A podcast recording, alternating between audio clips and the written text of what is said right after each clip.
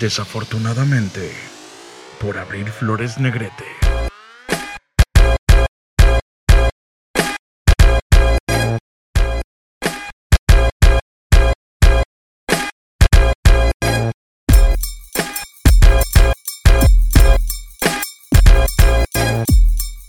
Bienvenidos a este nuevo capítulo.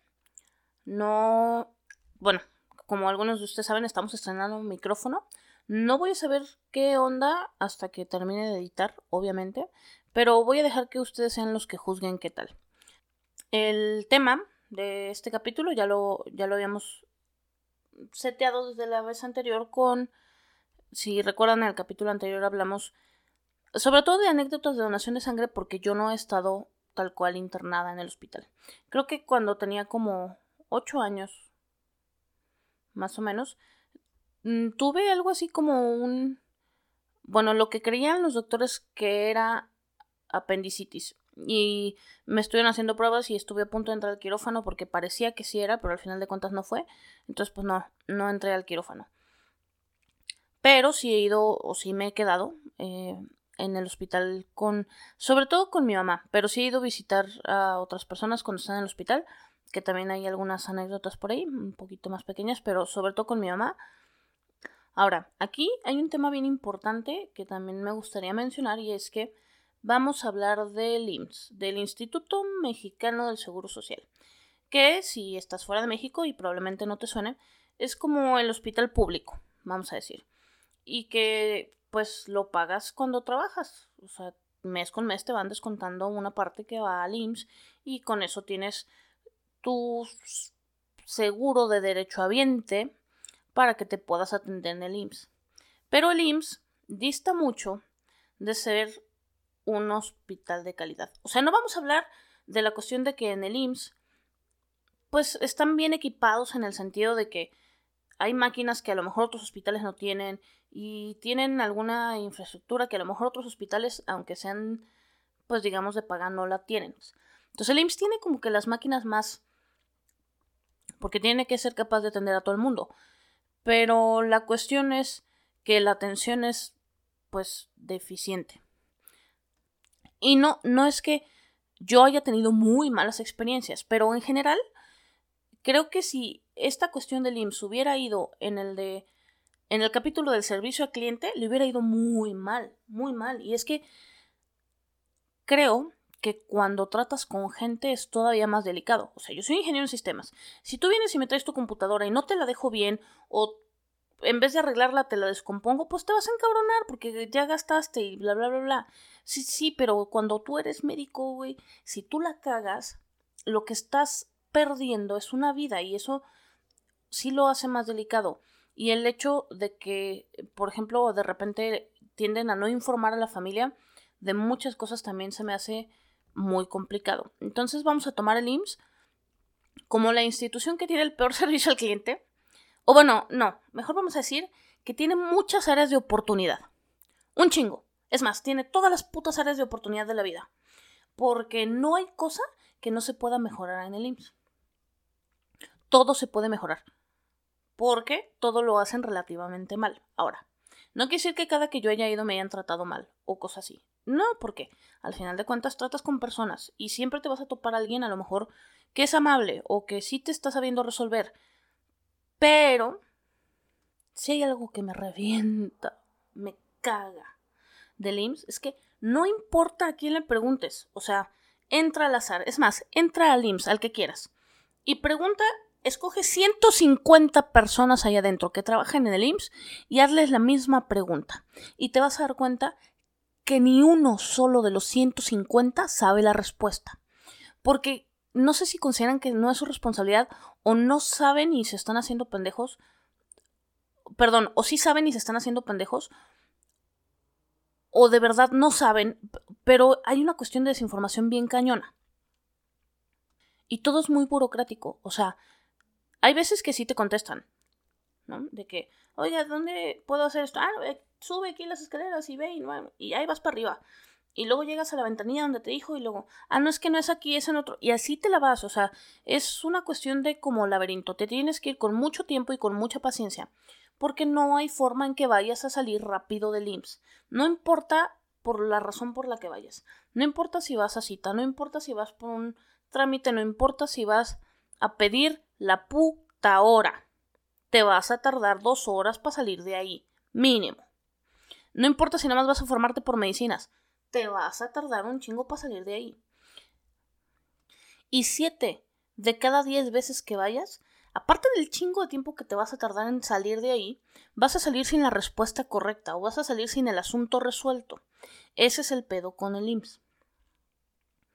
Pero una vez que ya estás adentro, aparentemente como paciente no te tratan tan culero. O sea, el pedo es con la desinformación de la familia. Y ahorita les voy a decir por qué. Cuando yo tenía, tenía, acaba de cumplir casi los 18 años, mi mamá, a mi mamá le iban a operar porque tenía un tumor y le iban a operar en el IMSS. Y resulta que eh, precisamente porque era un tumor en la matriz, mi mamá iba a estar en un piso, que es el sexto piso de, este, eh, de esta clínica en específico, en el que solamente se pueden quedar mujeres, porque todas las cosas, o todas las mujeres que están ahí, porque son puras mujeres, son del piso de obstetricia. Entonces, pues no permiten que se queden hombres. Entonces, yo ya sabía desde un principio que me iba a tener, bueno, no desde un principio, pero lo supe más o menos en la tarde, ¿no? Porque mi mamá y mi papá se fueron muy temprano al IMSS porque a mi mamá ya le van a admitir. Y pues pasaba el tiempo, en la tarde me habla mi papá y me dice, te vas a quedar tú para que te prepares, no sé qué, porque no se puede quedar un hombre. Entonces pues yo ya estaba alistando mis cosas y todo. Pasaba más tiempo y yo le hablaba a mi papá y es que todavía no sé nada, y es que todavía no sé nada, y es que todavía no sé nada. O sea, te estoy hablando que a mi mamá la metieron, la admitieron para ya meterla a cirugía supuestamente no sé, tipo 8, 7 de la mañana creo que fue. Y a las 7 de la tarde todavía no sabíamos absolutamente nada. Nada. Y mi papá estaba muy desesperado, y ni se diga a nosotros, porque aparte, ni me acuerdo cómo fue que llegamos al hospital, pero llegamos al hospital. Mi papá todavía no sabía nada, yo no, no veía, no, no había visto a mi papá porque no sabía dónde estaba. Pues resulta que mi papá tuvo que ir a hablar con la directora, el director del hospital, no sé, y, creo que no de una manera muy polite, porque después de 12 horas que te, perdieron a tu paciente, pues no está padre que nadie te sepa decir nada. Nadie te sabe decir nada, nunca. Nadie sabe dónde está el paciente. Nadie sabe nada. Pero ya, como una hora después o cosas así, pues ya pudimos localizar dónde estaba, ya había salido de cirugía, todo estaba bien.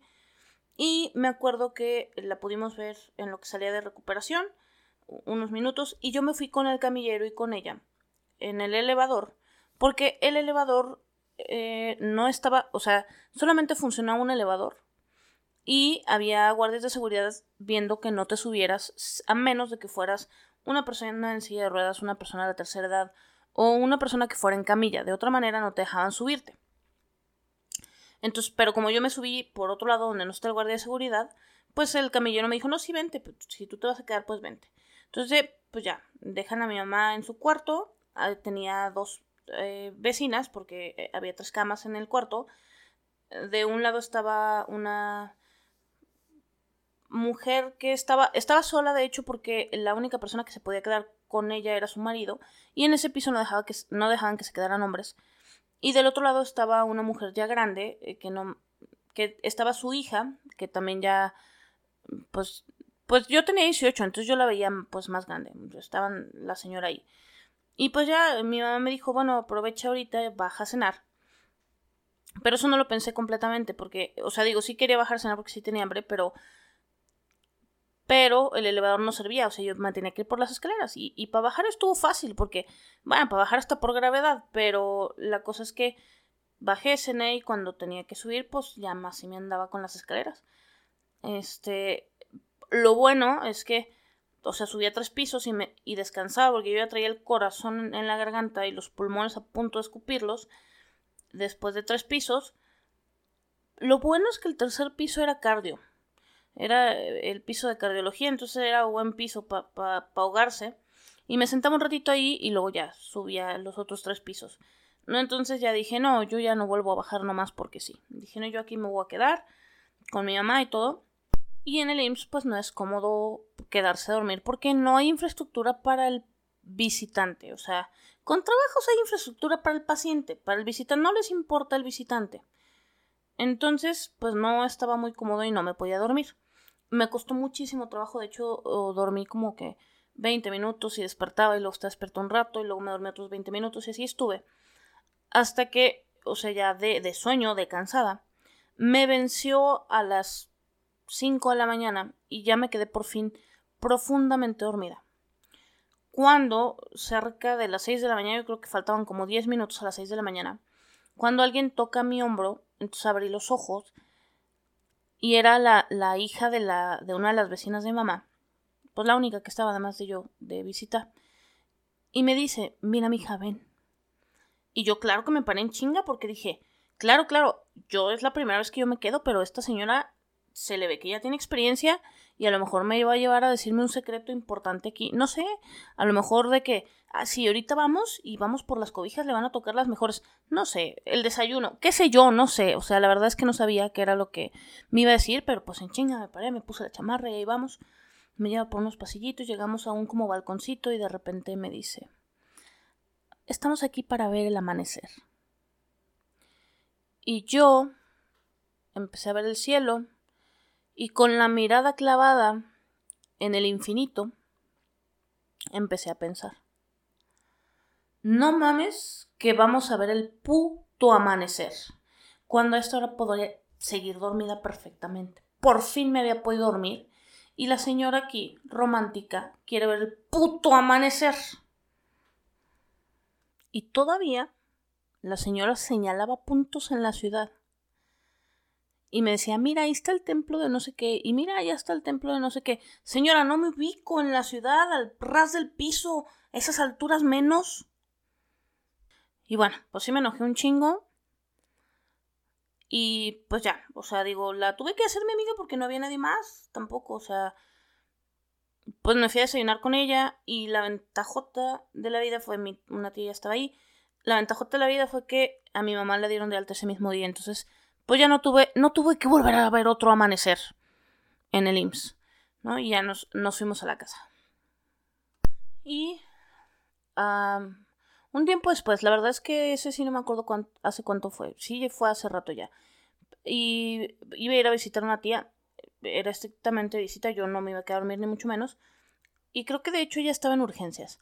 Entonces, bueno, me dejan pasar, me paso y mi tía no estaba en su. ¿No? Entonces, pues yo sé, pues qué pedo, pues aquí estaba y no está. Y entonces, reitero, nunca nadie sabe nada.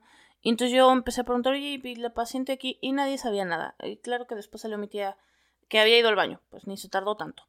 Pero es como regla general. No sé si está, a lo mejor es parte de la capacitación, ¿no? De que vas a trabajar en el IMSS y eh, les entregan un examen y y la instrucción dice, a todas las preguntas tiene que contestar, no sé. Puede ser que eso sea.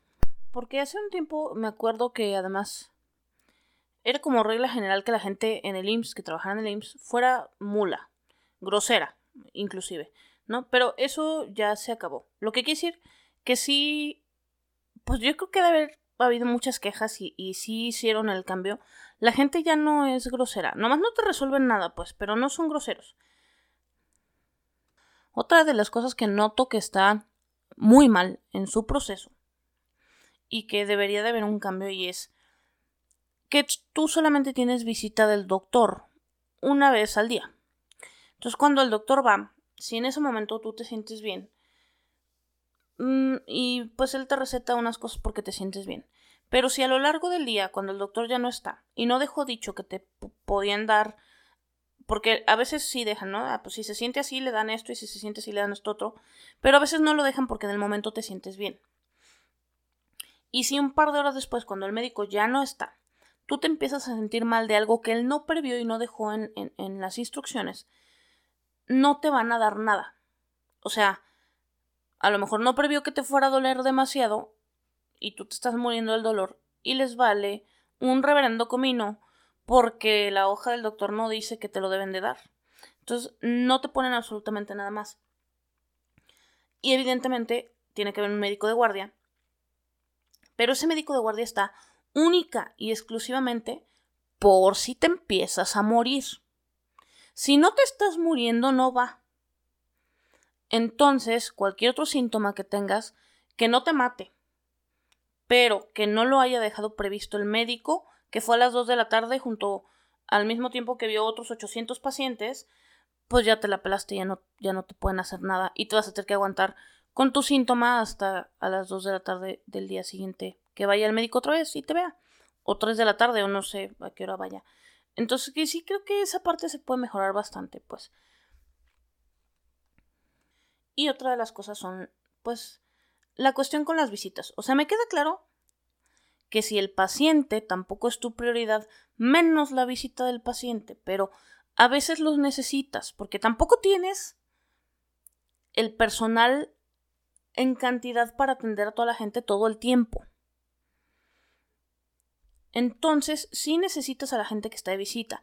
También no nos pasemos de lanza. Hay veces que está un paciente y de repente quieren entrar 20 personas al mismo tiempo.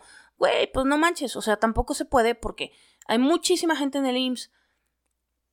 Y, y no, no puede toda la gente que está internada tener 20 visitas, pues. O sea, me queda claro que también uno tiene que ser prudente. Pero hay veces en que, en que no. O sea, simplemente no. O sea, no, no pasan. Y nadie pasa nunca. Y bien, gracias tu paciente no tiene teléfono, no sabes cómo comunicarte y son buenos para avisarte las cosas. O sea, no les vale que reverendo como no te avisan si ya dieron de alta a tu paciente o no, si te quiero o no. Entonces, estar en el IMSS cuando te dejan pasar por X o Z es estar allá afuera esperando que alguien te diga algo.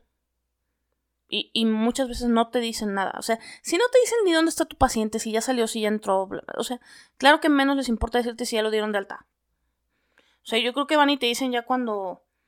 Ya cuando les surge que desocupes la cama, pero de otra forma, pues no, no les interesa que estés informado de absolutamente nada. Se supone que hay un departamento exclusivo para eso, que es eh, los trabajadores sociales, que también considero que son poquitos. Porque vi como cinco trabajadores para todo el hospital, o sea, mmm, pues como, claro que le preguntas a una persona que si ubica al paciente, y claro que no lo ubica. O sea, claro que nos van a aprender los nombres de toda la gente que está ahí adentro. Entonces, también creo que esa es una parte. Es que, como les digo, el IMSS tiene muchísimas áreas de mejora. Todas las áreas de mejora del mundo las tiene. Entonces, hay muchas cosas que se pueden mejorar. La cuestión de la seguridad, o sea, porque la gente también es cerca. O sea, no le vamos a poner toda la responsabilidad al IMSS. La gente también es cerca y luego se pasa cuando no debe y así, ¿no? Porque ellos pues ya tienen sus reglas. Y los de seguridad pues esa es su única chamba. Su única chamba es... Así como a los de IMSS cuando los capacitan de que tienen que decir no sea todo, los de seguridad cuando los capacitan para entrar al IMSS, a todo tienen que decir que no. No importa qué les digas. Te tienen que decir que no. Oiga, guapa, no. Oiga, es. No. A todo te dicen que no. No importa ni te escuchan, no les importa, su respuesta siempre va a ser no. Y otra cosa que hay que mejorar, no solo la comunicación con el paciente o, con, la visita del paciente, porque a veces el paciente no está en condiciones de escuchar, ¿no? Pero, pero a veces la comunicación entre su mismo personal, no, no a veces, siempre es, es muy deficiente. Por ejemplo, cuando tú tienes un paciente en piso, o sea, ya está en, un, en una cama, eh, tú vas y tramitas un pase para que pueda estar una persona dentro y ahí le pone el número de cama y bla, bla, bla, bla y con ese se lo muestras al guardia de la entrada y ya te deja pasar. Porque solamente la persona que traiga el pase puede estar arriba. Pero eso no pasa en urgencias. En urgencias no hay pases. Entonces, cuando tú tienes un paciente en urgencias y está en urgencias porque no hay camas para subirlo, a veces el médico dice, oiga, por la situación, y les digo porque ya pasó. Mi abuelita estuvo hace un par de años, estaba en urgencias en el centro médico y por lo que traía estaba como muy acelerada y estaba muy incoherente de muchas formas. Entonces había que estarla cuidando. No le podías despegar ni cinco minutos la vista. Porque se movía, se quitaba el oxígeno, bla, bla, bla. O sea, era muy complicado. Y entonces los doctores pues les pidieron que siempre hubiera alguien con ella, aún en urgencias. Pero eso no se lo comunicaron al guardia de la entrada. Entonces entrar era un pleito diario en un pleito porque el de guardia, el, el, guardia de seguridad está entrenado para decir que no. Y los de adentro para decir que no saben. Entonces, si ellos no se comunican, es un show y ahí tienes que estar diciendo, es que me dijo el doctor, y ahí tienes que estarte peleando cada vez, que también es, o sea, ya es una joda, de por sí ya traes el asunto de que tienes a tu paciente ahí, y ahora lidia con los, el personal que no sabe, y los de seguridad que a todo dicen que no, y los médicos que no te dicen absolutamente nada porque tú no eres una persona para ellos, eres un número. O sea, sí se vuelve como muy estresante. Eh, esa vez pues sí fue muy complicado con mi abuelita porque era un show para poder entrar. Hasta que ella estuvo en piso. Y de hecho, o sea, solamente le dieron un pase. Eh, pero después sí dijeron, oye, pues no, es que es muy complicado para como... Porque la persona que se queda no podía dormir un minuto porque mi abuelita no dormía. Y todo el tiempo estaba hablando y todo el tiempo se estaba quitando el oxígeno, se, se quitaba el suero, o sea, era un show. Y se pudo tramitar, en esa ocasión se pudo tramitar un pase de 24 horas y un pase de visita. Entonces, durante el día, en los horarios de visita, pues sí podíamos estar más gente. Mi abuelita estaba en terapia media, no en terapia intensiva. Pero, o sea, sí era, sí era complicado por la situación en la que tenía. Porque de hecho, no era mi abuelita. O sea, no era la persona que yo conocía. Mi abuelita siempre fue la persona más prudente y era muy dulce y siempre súper amable. Entonces, eh, durante este episodio eh, le traía la oxigenación baja y... Pero por alguna situación estaba muy acelerada, entonces hablaba todo el tiempo, todo el tiempo hablaba y hablaba y todo el día, todo el día, todo el día. Y aparte se movía muchísimo y ya varias veces se había quitado el suero.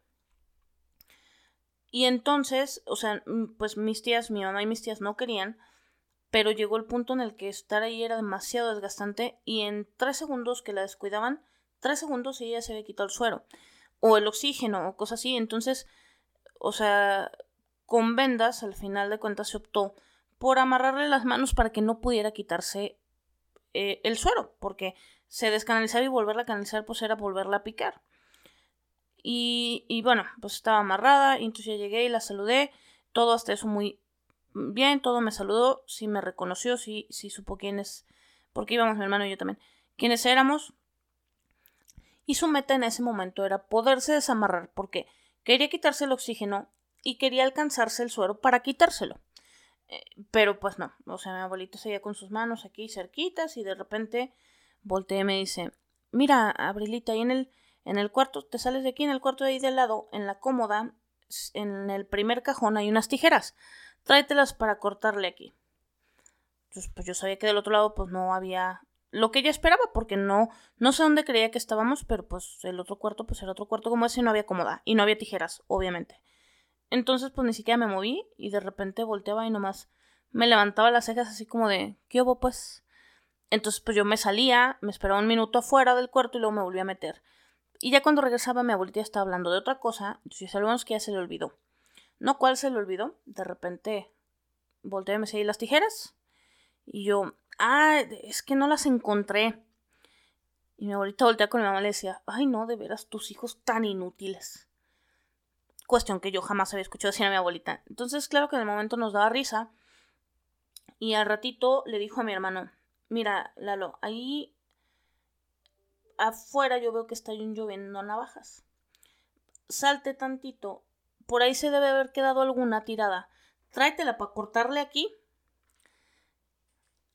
Y no, mi hermano decía, no, pues no, es que ya no va a haber nada, yo ya me asumí y no hay nada. Mi abuelita estaba terca y aferrada. Pero aparte, me acuerdo que en terapia media, porque digo, no sé cómo es terapia intensiva, pero en terapia media solamente hay dos personas en el cuarto. Entonces había, mi abuelita tenía una vecina y siempre había una persona que se quedaba ahí con esa señora y en algún punto llegó un señor a quedarse ahí con, con esa señora y pues el señor ahí sentado. Nosotros batallamos muchísimo porque mi abuelita se movía mucho. Bueno, mi mamá y mis tías.